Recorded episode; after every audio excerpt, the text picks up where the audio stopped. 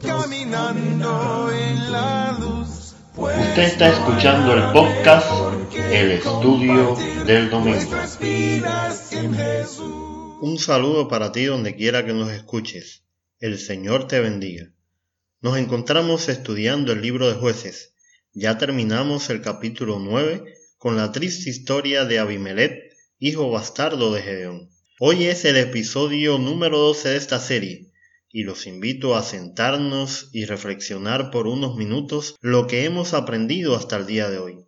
Al menos quisiera compartir lo que para mi vida espiritual ha sido más importante. Cinco jueces, una sola enseñanza. Es un periodo de oscuridad, de altos y bajos espirituales.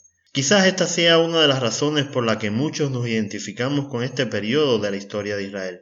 El pueblo se olvidaba de Dios, se va tras otros dioses al punto de que la ira de Dios se manifiesta y envía a alguno de los pueblos vecinos a oprimirlos y molestarlos.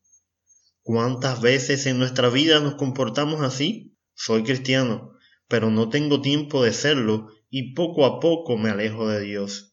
Hicieron pues los hijos de Israel lo malo ante los ojos de Jehová, y olvidaron a Jehová su Dios, y sirvieron a los Baales y a las imágenes de acera, y la ira de Jehová se encendió contra Israel. Cuando los opresores llegan, el pueblo se vuelve a Dios. Jehová muestra su amor y misericordia y levanta un libertador. El rey de Mesopotamia oprimió al pueblo durante ocho años. Fue cuando se levantó Otoniel sobrino de Caleb. El Espíritu de Jehová vino sobre él, le hizo frente al opresor y nos muestra que Dios es poderoso. Cuán débil somos que no aprendemos la lección. El pueblo vuelve a la idolatría después de cuarenta años de paz.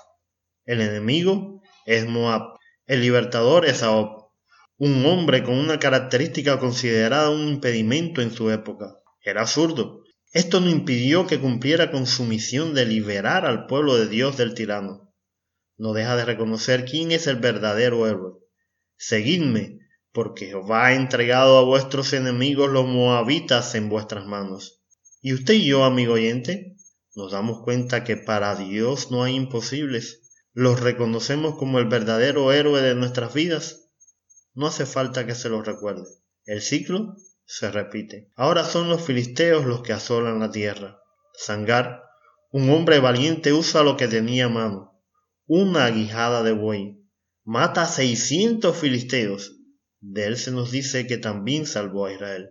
Hermanos, ya Dios ha puesto en nuestras manos lo que necesitamos para ganar nuestras batallas, para llevar adelante su obra. Usémoslos y usémoslos bien. La mujer también tiene su representación en este periodo. Débora, jueza y profetiza, temerosa de Dios, tiene que llamar a Barab y recordarle el llamado que Jehová le había hecho como libertador de Israel. ¿Cuántas veces necesitamos de un hermano o hermana que nos recuerde quiénes somos y cómo debemos actuar? Por otro lado, Barab demostró su valentía al lanzarse sobre el ejército cananeo y sus carros errados. Confió en Dios y Jehová peleó por él. Solo confiemos y el Señor hace el resto. Por último, Gedeón, un hombre lleno de dudas y temores. Con poca fe, Dios fue trabajando con él. Su fe y confianza en el Señor se restableció poco a poco.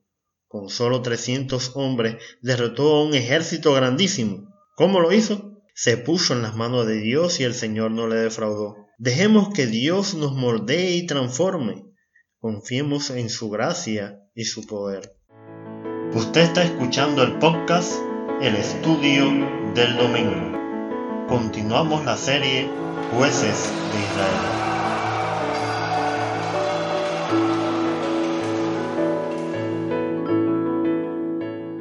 El pueblo de Israel estaba en un círculo vicioso. No dejaban la idolatría y cuando el zapato le apretaba se acordaban de Dios. El Señor en su misericordia y fiel a sus promesas levantaba un libertador. ¿En qué condición espiritual me encuentro hoy delante de Dios? Soy cristiano, pero Él está formando parte de mi vida. ¿Acaso no estamos inmersos en una guerra espiritual?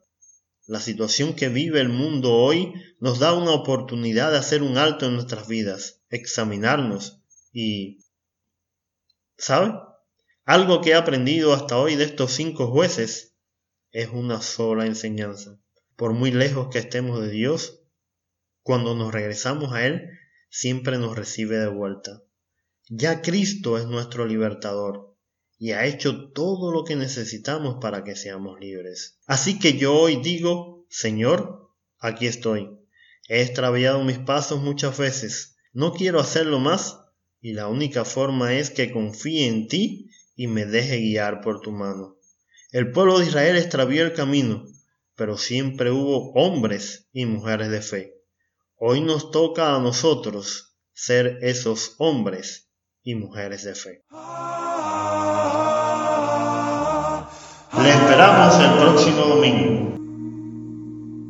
Si desea nos puede contactar a través del correo compartiendo estudio o seguirnos en Facebook o Telegram como Compartiendo Estudio. El Señor esté con nosotros. El Espíritu Santo. Compartiendo